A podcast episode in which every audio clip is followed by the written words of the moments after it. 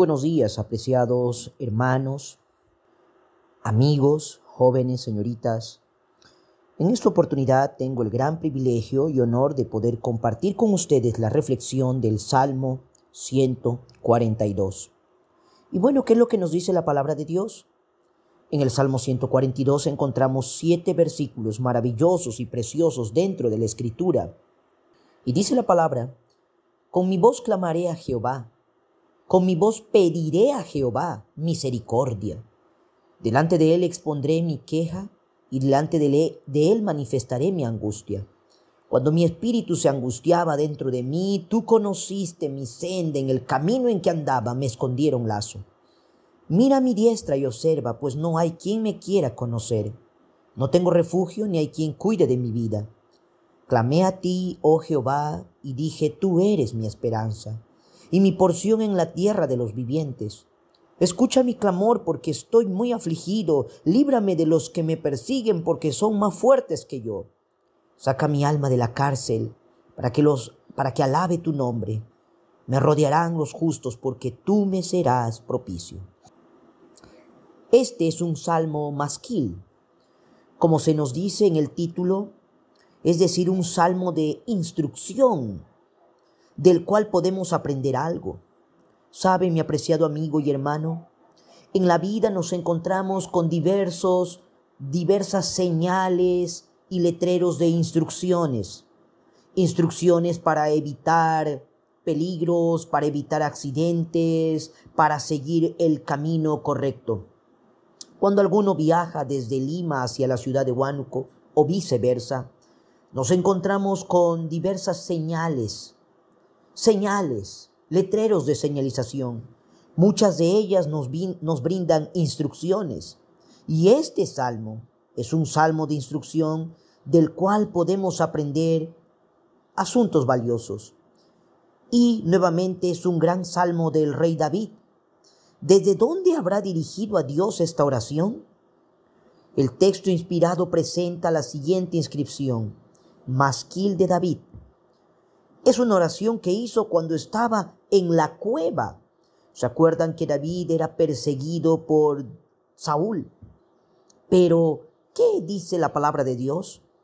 En el primer versículo encontramos, con mi voz clamaré al Señor y con mi voz pediré al Señor. Qué preciosa afirmación.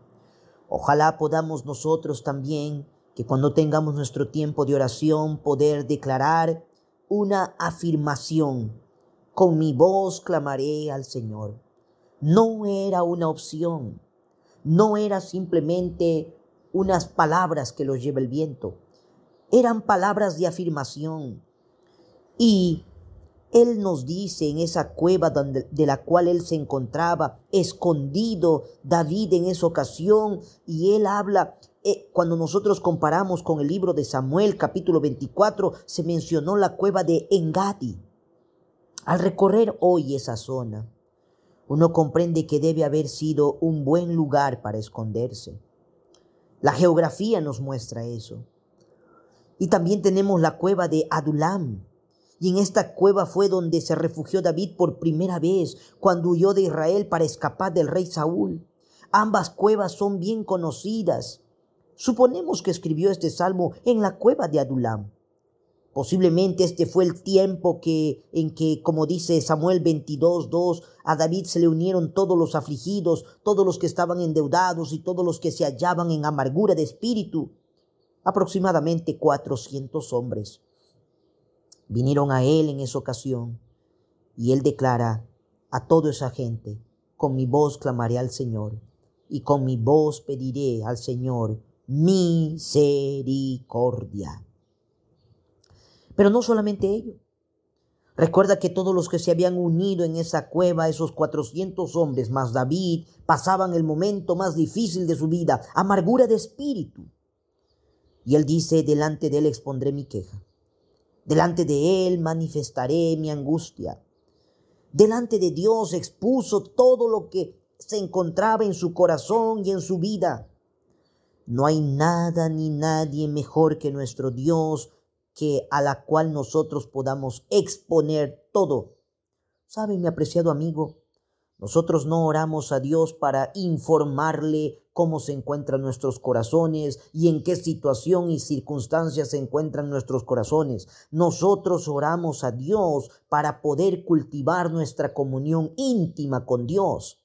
No oramos a Dios para informarle porque Dios conoce todo de nosotros. Creo que esto debería de ser la forma que deberíamos de orar. Es poner nuestras quejas, angustias, aflicciones a nuestro Dios. Esa idea de que se debe orar dando rodeos o de que haya, hay que racionalizar la oración es equivocada. Opinamos que debemos decir las cosas tal como son como diría alguien, yendo directamente al grano, evitando frases superfluas o tópicas, exponiendo nuestra situación tal cual es. Y David le expresó su angustia.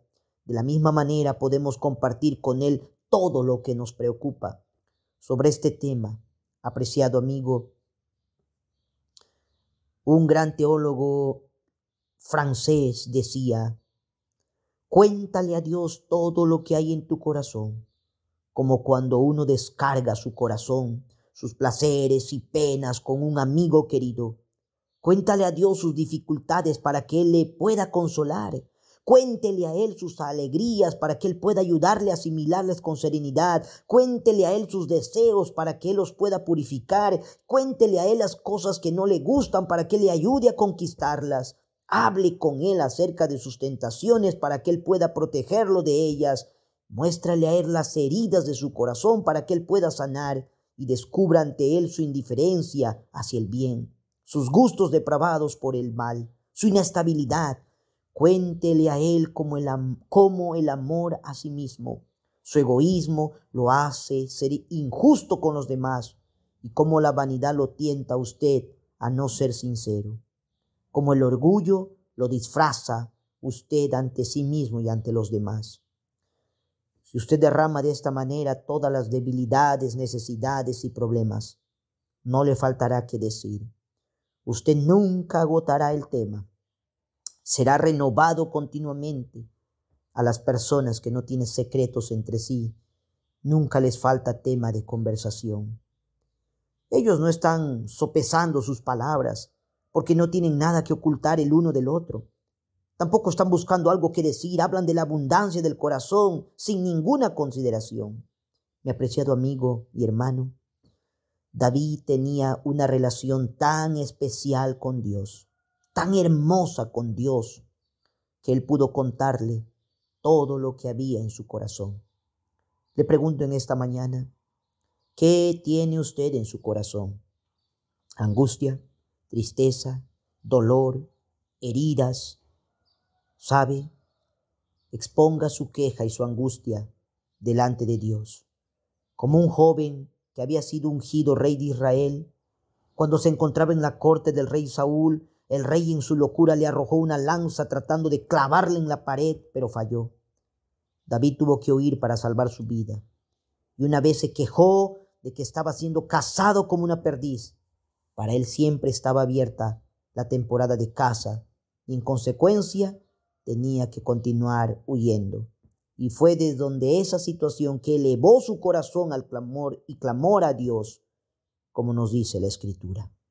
Apreciado hermano, no deje pasar el día de hoy la oportunidad de clamar a Dios, exponer sus, su corazón ante Dios.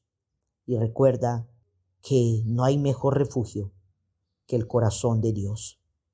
Dios me los bendiga.